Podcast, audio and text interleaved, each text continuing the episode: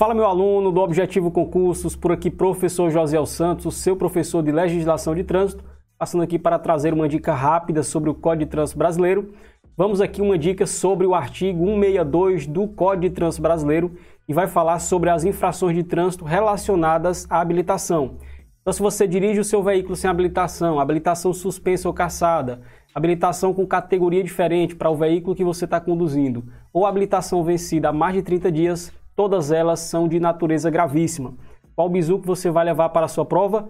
Qualquer infração de trânsito relacionada à habilitação, a natureza é gravíssima, com exceção de uma, que você não estiver portando ela no momento da fiscalização e lá não for possível ter acesso ao sistema informatizado.